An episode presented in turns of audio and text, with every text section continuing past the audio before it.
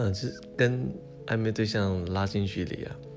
其实就是在原本呃彼此暧昧的过程中，在可能增加或是在深化一些那个原本暧昧的元素。那我觉得有一个比较很明显的一个呃过程，你可能是刻意做的，或是你是就是很自然，有时候因为某些原因就发生的。那那个例子就是。比方说平平常彼此两个人，呃，因为暧昧嘛，所以会建立一个呃，比方是仪式，比方说每晚通电话，或是一个生活习惯，就每天就会自然在做。那这个过程一旦养成了，当有一天可能因为某些因素，那可能没办法继续这样做下去的时候，那某一方或者两方就会觉得很痛苦，因为没有的对方，所以这时候可能就会拉进去。